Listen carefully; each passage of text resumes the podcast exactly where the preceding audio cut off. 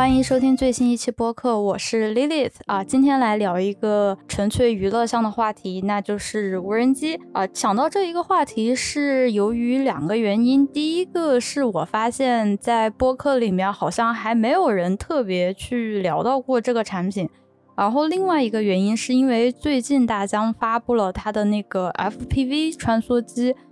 呃，虽然它这个新的产品跟无人机比起来，其实我不会认为它们是同一个东西，啊，但是很多人，尤其是相对来说对这一些产品不太了解的，就他们会误认为这个东西是一类的啊，其实它完全不是。可以先跟大家讲一讲，就 FPV 穿梭机，你可以理解为像是。呃，像是一只鸟一样，它追求的是那种速度跟角度，它可以进行侧翻呀，它可以进行翻转，然后自由落体这种比较极限的操作啊。当然，对飞手的要求也会更高。而对于无人机来说的话，你可以理解为它是一个航母在天上，就是比较稳重，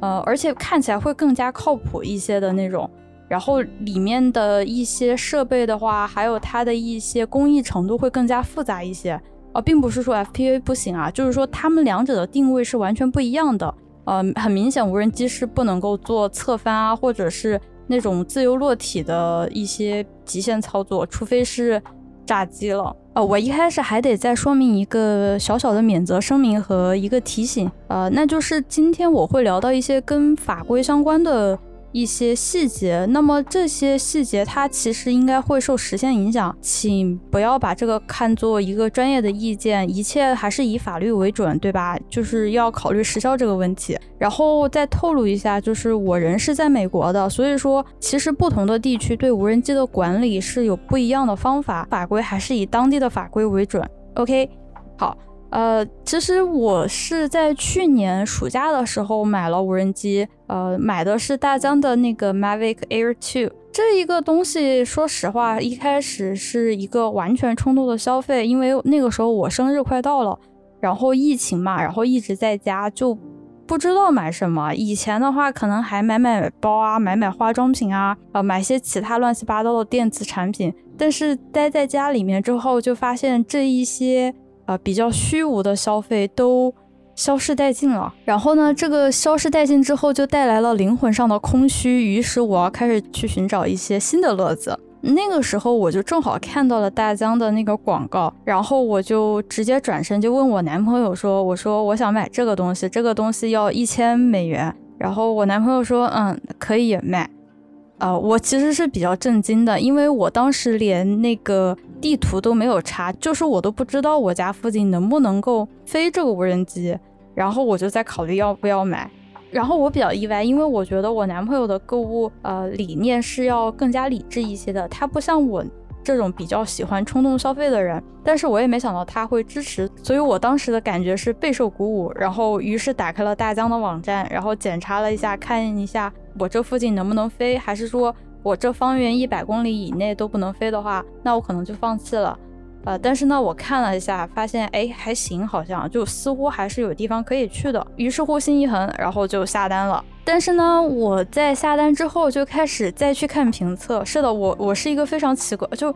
我觉得我的脑子当时是不太清楚的情况下，是先下了单。然后再去网站上看那些评测，比如说 B 站呀、YouTube 啊上面的。接着我就意识到了一个事情，就是这个无人机好像吃亏的概率挺大的。如果说我不出去飞，我不我不刻意的去呃山里面啊、去海边啊去看风景的话，在家里面飞这个东西是没办法飞的，或者说就是没有什么意义。当时又有点小小的后悔，但是我觉得说我已经买了，已经下单了，那我就绝对不回头。呃，然后过了两天，那个无人机就到了。呃，而且我还发现了一个问题，是要飞无人机的手续是比较复杂的，不是说我拿回来一组装，充好电，然后就可以飞。在美国，它不是这个样子的。呃，所以我当时还担心的一个点是在于如何办理这些手续，头比较疼。但是想到说买都买了，就折腾一会儿呗，又不会怎么样。总而言之，我买的时候就是一种图一乐的感觉。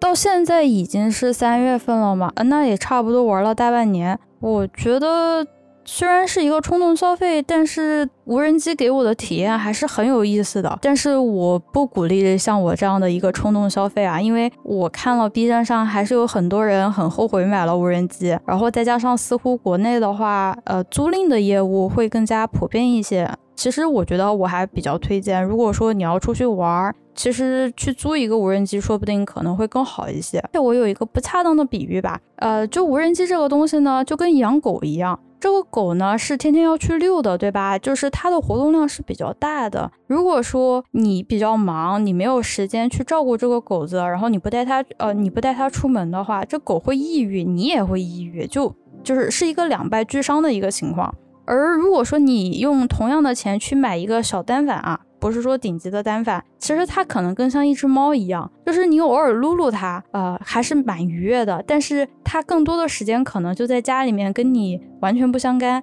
你也不会觉得有什么损失。其实相机就是这样，因为你既然在家里面用一用，比如说拍一下登记照什么的，你也可以出去玩儿，拍拍风景什么的。只要你不是老法师那种级别啊，我只是说站在一个业余玩家的呃角度上来看，大概就是这样的一个区别。第一个感觉是买无人机这个东西真的还是需要考量很多很多的东西。第一个考虑的一定是你有没有时间出去玩儿这个无人机。以及你周围有多少场地可以玩这个无人机，这两个点是一定要去考虑到的，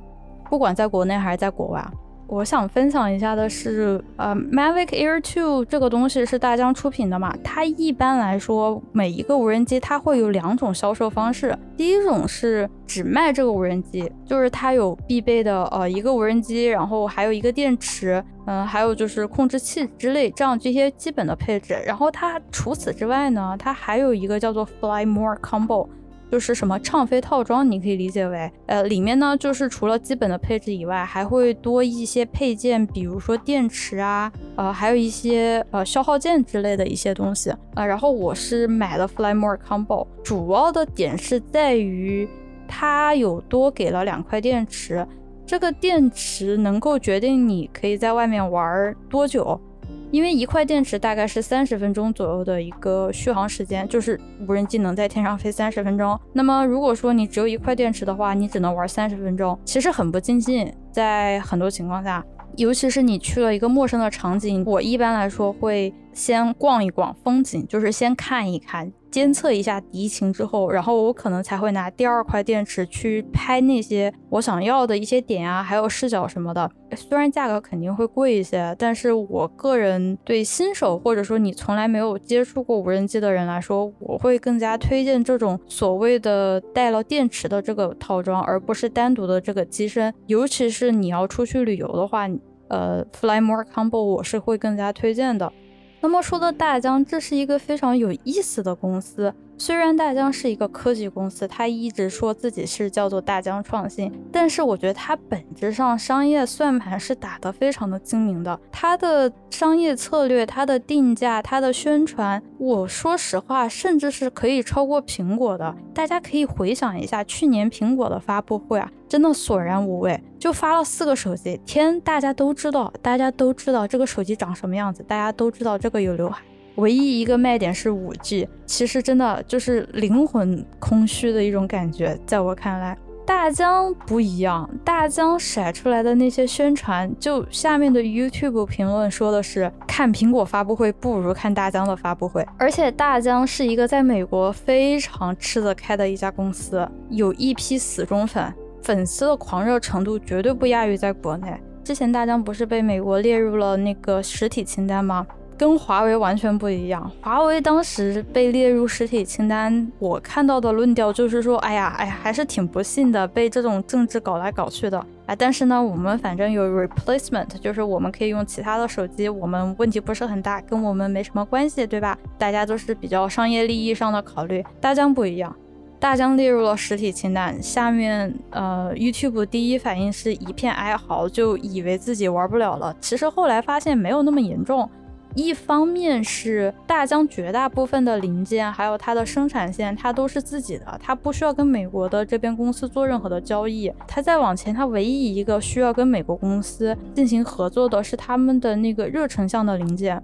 但是在今年年初的时候，大疆发布的那个 Mavic Two Pro，就是一个企业级别的无人机，它上面用到的热传导仪已经是他们公司自研的了，所以说他们是已经脱离了跟美国这边的公司合作来来让他们提供零件。这样的实体清单对他们来讲没有像对华为那样造成那么大的威胁，因为如果是这么做的话，华为是没有办法去用谷歌的那些安卓系统的东西了。然后第二个事情是什么呢？就是这个实体清单，根据我在 YouTube 上看到的解释是说，它并不是阻止你公司跟美国的公司合作。它不是说是一个黑名单，它只是说，如果说大疆要跟美国的公司合作的话，需要多一层的检查，但是最后该发牌来的发牌，就是该准行的还是会准行，而且它不会去影响这个销售，因为这个销售不代表说是合作，这个不算在合作里面。所以当时听到这个消息的时候，很多人问我说，是不是不能玩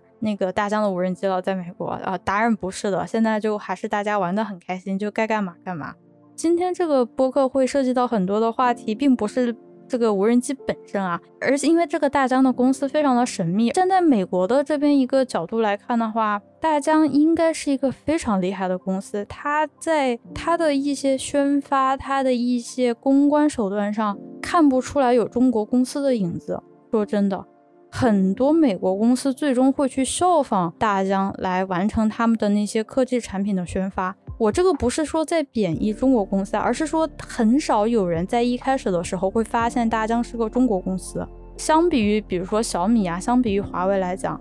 很少。你包括像是在 YouTube 上比较受欢迎的三六零的那些运动相机的话。其实三六零它是单独把它拿出来作为饮食这个牌子，然后发出去的，而不是说以三六零它这个本身就大家可能知道是三六零，但是它很少会把比如说浏览器啊、杀毒软件放在一起，它其实是独立开来了。但是大疆不一样，大疆是把整个一体的，就是它的产品线全部粘合在了一起。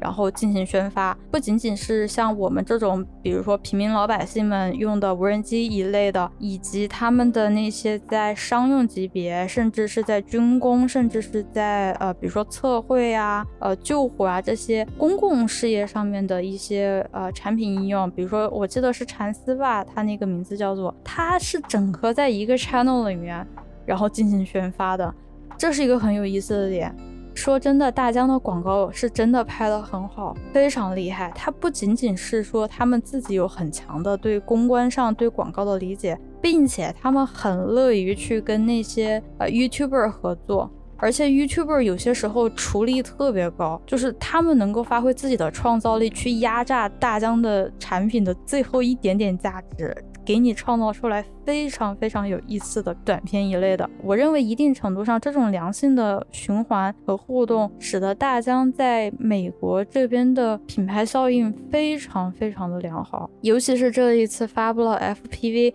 就基本上这边的评价是一种降维打击对那穿梭机的市场，但是也像我刚刚说到的，FPV 这个东西不是大家新手，也不是大家普通人能玩的，就包括我自己，我觉得那个东西，觉得你如果说你不是玩的很溜的人的话，千万不要去考虑这个东西。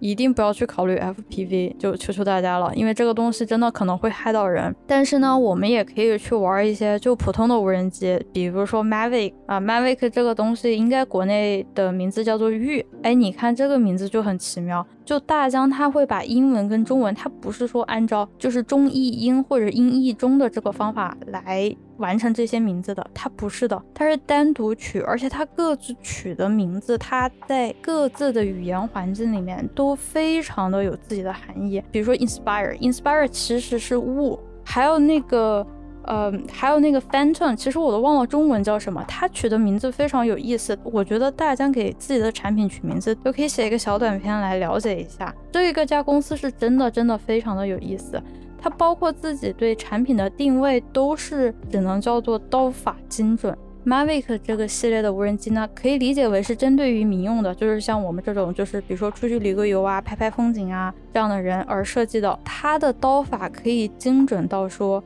还是可以拿 iPhone 来比较，就 Mavic Air 2，它你可以理解为是 iPhone 十二 Pro，就是它上面还有一个 Pro Max，但是下面可以暴打 iPhone 十二跟 iPhone 十二 mini。你可以理解为是它有了基本上无人机应该有的功能，并且它有了大部分的智能上的一些操作，以及它有很不错的成像品质之后，但但是如果说你还想再要再想要更好的画质，它可以有 Mavic Two，呃，哈苏的版本和 Pro 的版本，它会给你提供更好的画质，但是那个价格是要再贵个五六百美元，就对我来说就已经是肯定超预算了嘛。但是如果说再往下的话，就说 Mavic Air 2更便宜的产品的话是 Mavic Mini，它 Mavic Mini 更主打的是便携，但是它的画质还有它的一些智能功能是远远的不如 Mavic Air to。对无人机不了解的话，你可以想象说，如果你在挑选 iPhone 十二。的那个手机的话，你会选择哪一个？对于我来说，我会选择 iPhone 十二 Pro，因为就是既有了大部分的功能，并且如果我再继续花更多的钱的话，提升的进步空间并不大。所以 Mavic Air 2就是那么样子的一个产品，它它应该算是做到了民用无人机里面的一个顶点了吧？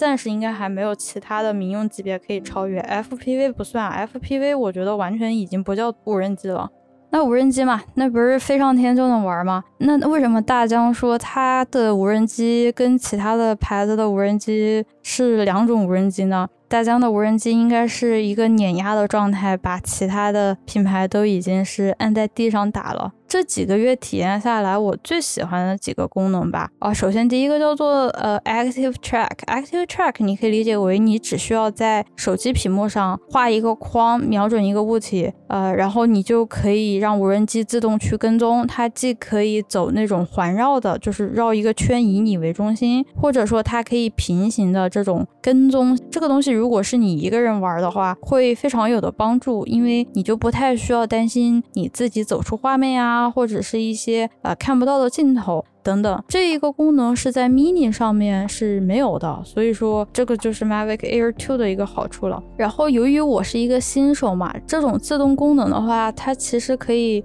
很大程度上，它可以帮助我去学习运镜，它可以相当于很智能化的告诉我说，哦，你这个镜头应该怎么甩，而且它又飞得很快，所以说我都不需要操心，就无脑让它跟着我就行了。然后第二个的话，其实是安全功能上面的避障，这一个东西新手真的真的非常的依赖，因为在天上的时候，你只能看到一个很小的画面，你没有办法去判断说就是呃那些障碍物离无人机有多远。它的那个视距范围差距是很大的，尤其是飞树林啊，或者是飞一些建筑物的时候，这个东西非常需要。然后 Mavic Air 2的话，它的是配备有前后下方，它没有配备左右。左右这个事情是比较遗憾的。如果说你需要左右的避障的话，你需要上到 Pro 版本上面去。我有去小树林里面试过那种非常复杂的情况。它这个避障还是比较稳定的。如果说你是直着飞或者是倒着飞，哦，对对对，往后飞还是有避障的。我差点有好几次撞到悬崖了，它是靠它自己定下来的，所以帮我省了很多的钱。说实话，但是我也有去小树林里面试过，你可以把那个避障完全关掉，可能不出一分钟，那个无人机就会炸机。我有特地去测试过，所以说避障这个功能的话，真的会帮你省很多钱。第三个的话，我很喜欢它的那个稳定性。它这个稳定性来自于两个方面，它第一个是它的云台，第二个是它抗风的能力。如果说你经常去海边拍摄的话，我会更加推荐你去买呃像 Mavic Air 2以上的无人机。因为它一个是尺寸更大一些，更重一些，所以说抗风能力相对来说会更好一些。当然，它还有在云台上的加持嘛。我有好几次在海边飞的时候，那个风速已经达到六级了。我记得六级好像是已经超过了三十公里每小时的那个风速的话，帽子是戴不稳的那种。你可以看到那个沙滩上面的沙子是像流水一样在在跑动的那种感觉。虽然你看着那个无人机一直在晃，但是那个画面非常的稳啊，你看不出来那是一个风大的天气，而且你又能够拍出那种很动态的感觉，所以我还是很开心。我当时在纠结过说要不要等 mini，但我后来去海边飞过之后，就发现还是比较庆幸自己当时买了 Mavic Air 2，不然的话我感觉那个 mini 应该会直接飞走了。但是这个无人机也不是完美的嘛，我也有很不喜欢的点。呃，首先是它的那个镜头，它那个镜头应该只能算一个日光机，如果说光线不强的情况下，它画质崩的不是一般的厉害，它的噪点非常的大。如果说你有 iPhone 十二这些手机的话，你不用比了，那个完全不能打。它不管是画质，它不管是宽容度，它没有办法跟 iPhone 啊这种旗舰机的手机拍摄水平比较的，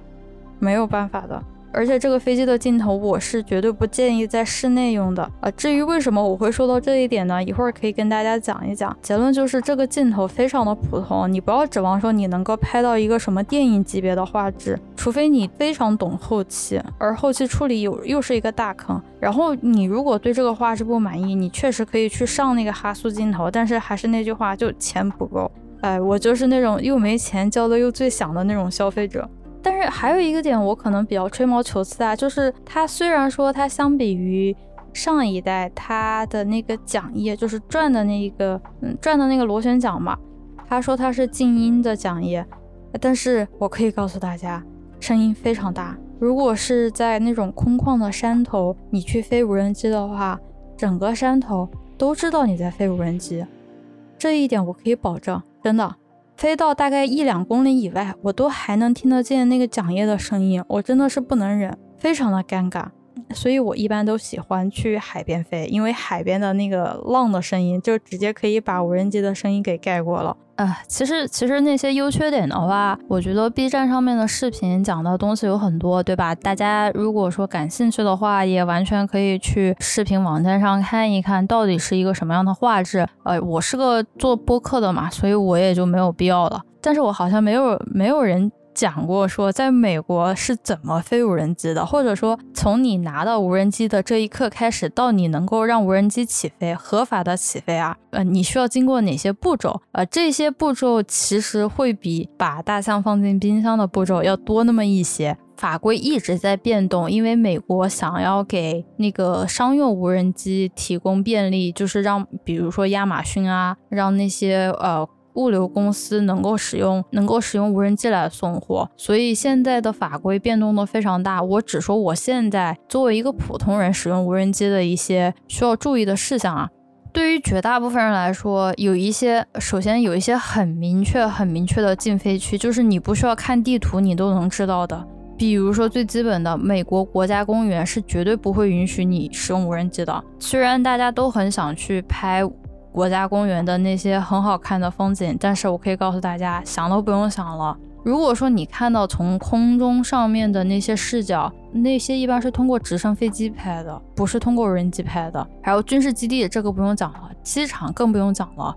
这些是绝对不能飞的。医院也不能飞。医院之所以不能飞，有一个很大的原因，是因为相当一部分的医院配备了直升机停机坪。换言之，直升机在那儿出现的概率非常的大，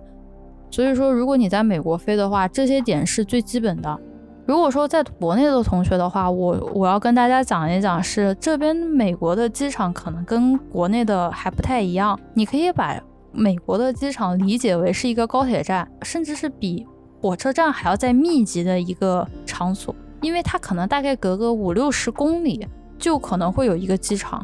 我真的不开玩笑，然后像是我就很倒霉，就我们家正好在那个飞机起飞的跑道，就是那一条道上，所以我的教程经常会出现飞机降落的声音，就是就是因为这个样子。然后正因为我的家落在了这个跑道上面。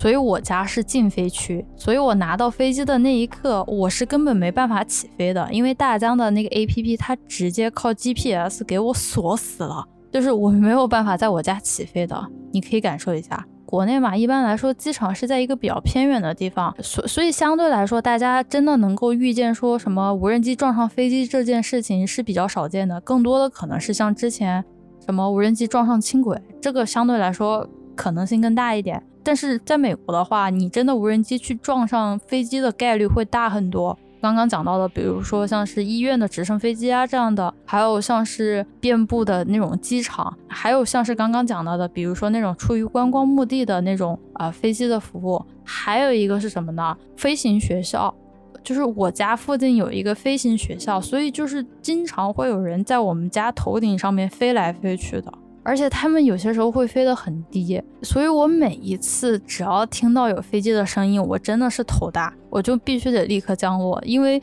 真不是开玩笑的。哪怕我是在一个合适的高度上去飞的时候，也有可能会撞上那些飞机，这个是让我有一点难受的事情。说实话，第二个的话，对于在美国要飞无人机的话，其实有一个非常非常头疼的事情，我觉得整个法规还在进步吧。就是作为无人机的飞行员，可以分为两种，第一种叫做 recreational，就是你是把飞无人机作为一个爱好，就是说你只是玩一玩、图一乐的那种；还有一种呢。是叫做 commercial，这个就好理解，就是说你是通过这个无人机拍摄的照片啊、拍摄的视频啊，你要去盈利的。虽然这个听起来感觉分得很清楚，但是美国对这个 commercial 这个范围定义的非常非常的广广泛。举个例子啊，举个例子啊，比如说我在 YouTube 上面上传了一个视频，里面有无人机的画面，对吧？我必须得把那个。呃，插入广告全部得关掉，因为如果说我没有关掉那个广告的选项，而插入了广告之后，我相当于是可以通过那个广告的点会有收入嘛？那这个收入也是算作 commercial 里面。第二个比较头疼的事情是什么呢？这个 commercial 并不是说通过价格来衡量的，它只要是 service 或者是一种服务的话，哪怕是不收钱，它也叫 commercial。举个例子，比如说我为我们学校拿无人机拍照，比如说我们拍拍什么风景啊，然后比如说我们的学校拿来把这个东西作为一个宣传片，一个小片段放在他们里面，那这个东西也叫 commercial 的，哪怕我是一分钱都没要，也叫 commercial。再往更宽泛的说，比如说，假设我有小伙伴说，哎，我他哪天结婚，让我拿无人机给他拍个东西，然后我作为一个礼物送给他，这个似乎也是不可以的。但是这是已经在一个灰色地带了，非常非常的难。美国的法律分起来真的很头疼。很明显，对于大部分人来说，一开始都是 hobby 或者是 recreational，那就是说飞着无人机图一乐的感觉。然后我也就只能把啊，就是飞的那些视频啊什么的发个微信朋友圈啊，然后发个 B 站啊，但是就投币什么的应该暂时还好，应该不算的，仅此而已。其他的我什么都不能做。只要我一旦稍微说想要靠这个盈利，或者说我要想这个东西，比如帮我同学做成一个什么事情，完成一个项目的话，我必须是 commercial，就我必须得去考驾照，就是考无人机的驾照才能够。作为 commercial pilot 去飞这个无人机，所以其实我有认真的去考虑过，说准备一下那个考试。那个考试可能就跟驾照差不多。那个考试主要还是完成笔试，他要要他要要求你知道一些基本的常识，还要如何去看那些航空图。就是因为要跟大家讲的是啊，在美国的话，无人机是被看作一个。没有飞行员在那个飞机上的一个飞行器，它严格意义上来说，它是跟着那些民航啊，跟着其他的飞行器统一被 FAA 管理的。呃，这个驾照的话，我去了解了一下，就目前来说，它有一个手册能够帮你复习那些知识，但是整体来说就很烂。然后我也不想掏钱去上课，所以我现在就很磨磨唧唧的在那儿准备，我也不知道能不能去考，因为现在疫情嘛。而且呢，这个东西哪怕是你拿到了驾照之后，你两年之后还要再考一次，相当于是一个帮助你温习的。就这个驾照的严还严格性还蛮高的。那为什么我会这么在意这一个东西呢？这是因为除了就是说能不能够挣钱，或者能不能够作为一个服务以外，它对一些飞行的限制是非常的奇葩的。我有很多的法律，我至今没有搞得太清楚。说真的，因为。F A A 感觉有些时候很聪明，有些时候蠢的，真的我已经受不了了。举个例子啊，我能不能够在天天黑之后玩无人机？目前呢的说法是，如果我是考了那个 commercial，考了那个商业驾照的话，我是不能飞的。但是呢，如果我是作为爱好，就是呃 recreational 的这种爱好玩家，就是我可以飞。你没有听错，如果你是 commercial 的，你不能飞；但是你是 recreational 的人，你是可以飞的。但是，但是，recreational 的人，就说你作为一个爱好者去玩的话，你必须要配备一个 anti-collision 的灯，你可以理解为是那种闪光灯。这样的话，就其他人可以看得到，啊，这里有一个飞行器的，然后可以避障。你要贴这个灯也是不够的，你还要跟 FA 写申请，就是报备说我在这个上面贴了一个灯，虽然这个灯什么时候都可以拿下来，巴拉巴拉巴拉的，然后还要等上好几周，而且你还要就是说 justify，就是说你需要去跟 FAA 讲明说为什么你要在晚上飞，你为什么要在晚上飞，呃，就是必须得飞，就 就我现在很我我查了很多的资料，但现在没有一个头。我特别想要在夕阳的那个时间段飞，就是因为在那个所谓的暮光时间嘛，呃，是叫做有 golden hour，就是你日落前的三十分钟和日落后的三十分钟，那个风景是很好看的。我很想拿无人机飞，但是那一个已经算作是夜间飞行了，所以我一直很崩溃，我一直不知道我到底能不能飞，就我很崩溃，就我玩了几个月了，我都没有搞明白这个事情。我看了一下 YouTube，也没有人能够搞明白这个事情。还有一个呢，可以跟大家讲一下，就是我有些时候有那么一点点嫉妒在国内飞无人机的人，因为在美国这边，它规定的非常的死，它出于安全的考虑，比如说对于像我这种就是爱好者去飞无人机的话，无人机必须要在自己的人眼范围内。那么显然，B 站里面做那些无人机拉锯的测试的视频是很少会在美国看到的。什么是拉锯呢？就是像无人机，它一般会宣传说它自己能够有几公里的图传，也就是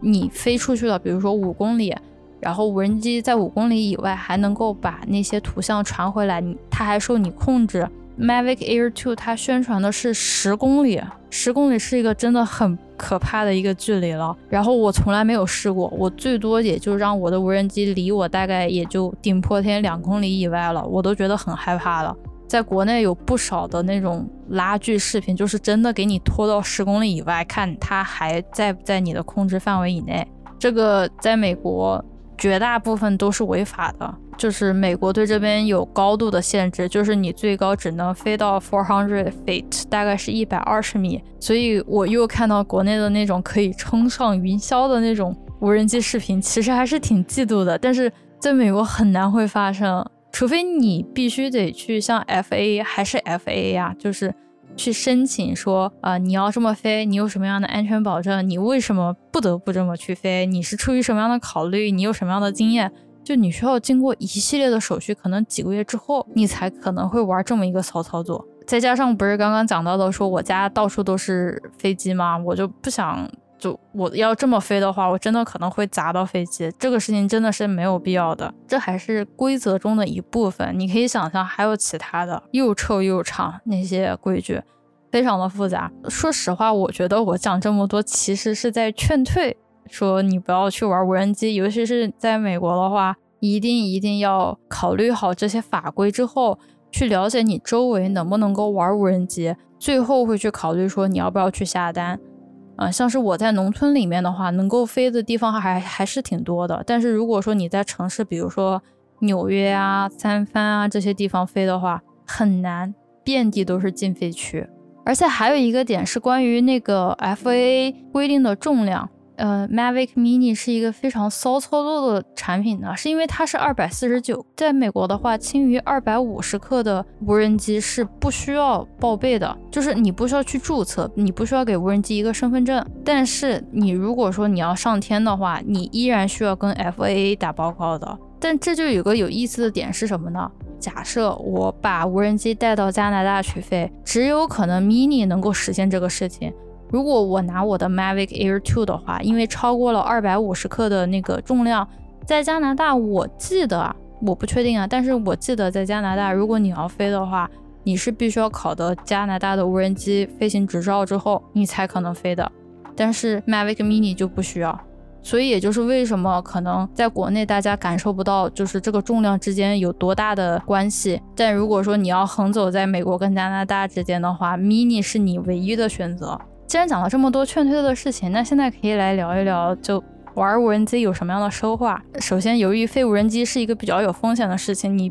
就我已经开，我已经精准的掌握了如何跟各个安全部门打交道。举个例子啊，比如说我要在实验室里面飞一个无人机，听着非常非常的危险啊。我需要给机场的空管打电话，我需要写书啊，我需要写申请书、写报告，然后我需要跟学校的安全部门写报告，什么时间、什么点，你可以理解为我要写一个基金申请书一样，然后还要跟我的老板，还要跟呃，就是这栋楼的负责人进行沟通，完了之后才可能得到批准，并且呢，这还只是说在这个领地上面的一个批准，与此同时，我还需要在大疆。的网站上去解锁这个无人机的控制权，最终我才有可能让这个飞机起飞。前后这样折腾下来，你需要花三个星期。我会非常清楚知道这些人我应该怎么去跟他们打交道。除了这种比较琐碎的事情以外呢，无人机给了我两个不一样的感受。第一个是运镜，第二个是视角。就是无人机会给你一个从上空看到的一个视野，跟我们平常在日常交流里面的视角是完全不一样的。当我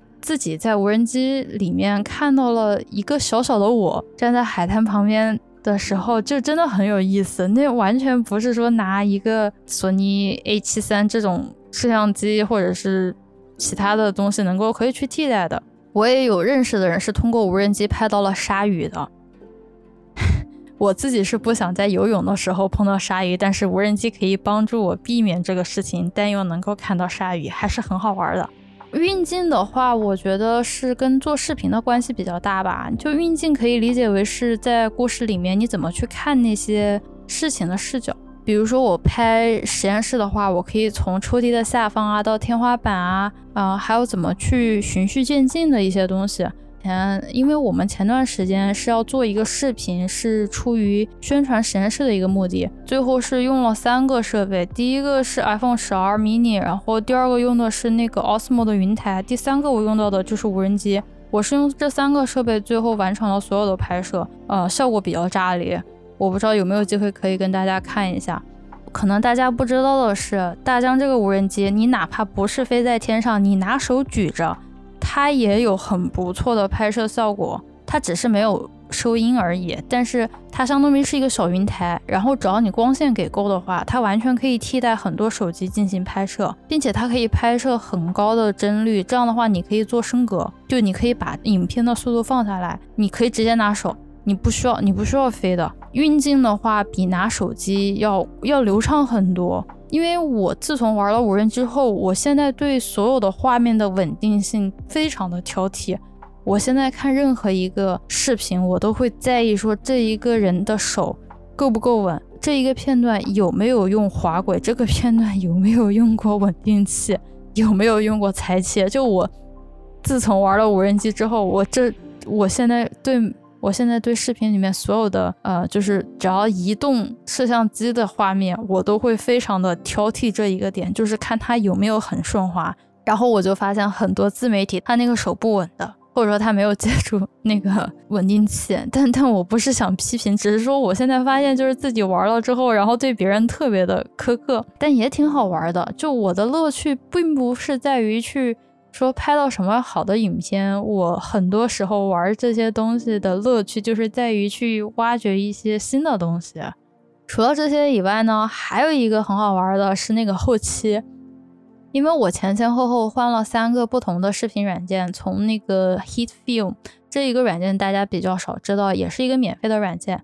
到那个 Premiere Pro 就是 Adobe 的那个视频就 P2 嘛，呃，那一个说实话。我真的很讨厌，就它不仅收钱收的很贵，它而且真的卡死。我有一次试用了之后，我可能导了三个小时那个视频，就十分钟没有导出来，它一直报错，它一直不告诉我到底错在哪儿，它就是很不开心，它就报错，我就崩溃掉了。最后我就换成了达芬奇，因为达芬奇首先它是免费的，另外一个呢就是可以对你的画面进行调色。大疆的话，它是提供了一个比较好的调色的一个起点，然后你可以根据你自己的想法，根据你自己的审美去完成那一系列的操作。调色是一个大坑，我不说其他的，就因为这个调色，我现在非常想把我的 4K 显示器换掉，因为我觉得我这个显示器的色准很差。就我以前从来没有意识到过，说我的显示器那么的差，虽然也不便宜，价格不菲，但。这就是地毯效应，就是说，如果我家里面换了一个地毯的话，最后我可能会把家里面的所有东西都要换一遍。就有那么种感觉。就我现在缠上的是那个 LG 的那个五 K 显示器，但那个太贵了，我等着我以后工作了有钱再去买，现在还是不行。可能在以前的时候，虽然我也玩单反一类的东西，但是我那个时候更加注重的是摄影，就是静态的，而不是动态的，不是视频。然后因为买了这个无人机之后呢。就开始去研究这些动态的东西，算是给我的疫情生活带来了一些乐趣吧。我觉得还是很乐在其中的。我可能是那种比较喜欢折腾的人，在读书的期间，我的乐趣其中之一就是去学一些非常扯淡的技能，而且呢是那种我觉得我应该这一辈子都不会用得上的技能，算是一种解压方式吧。比如说像是我有摩托车的那个驾照。就是我至今没有摩托车，但是我有摩托车的驾照，而且我也去上过手的。然后我还有就是枪械这一块，我也去玩过一段时间。嗯，还有其他一些大家可能永远无法想象的一些技能点，我也有去尝试过。总的来说还是很有意思，无人机可能也是其中之一。呃，然后我也发现，就哪怕是玩了几个月之后，这个无人机进步的空间，或者说还可以再玩的一些点还有很多，所以我应该还可以继续乐在其中吧。那么综上所述呢，我觉得我个人还是很开心买了这样的一个无人机啊，给了我还是很多好玩的机会。但是我觉得我现在就看什么样的视频，我都要去。分析一波他的这些视角啊，他的运镜啊，他的机位啊，然后还有他的什么调色这样的一类，搞得我现在感觉大脑有些时候看视频觉得有那么一些累吧，不像以前就是看个乐子就。您现在就是会很认真的去观察他们是怎么去切的那些机位，他们的调色是怎么样子的。我不知道，就可能对我来说是一种乐趣吧，但我觉得可能对一些人来说是一些负担。今天差不多，感觉应该聊了挺多的东西了。如果说你也玩无人机的话，我也很欢迎你跟我分享你玩无人机里面遇到的那些乐子啊什么的。嗯，如果说你对无人机感兴趣的话，我会更加建议你好好了解一下法律法规啊。还有就是你自己对这个无人机的期许之后，再考虑要不要去购买。它的价格，它的一些功能，我反而觉得它应该是比较在后面考虑的东西了。我自己玩的很开心，并不一定代表你也可以玩的很开心。所以大概今天也就说这么多吧。那么就下期再见啦。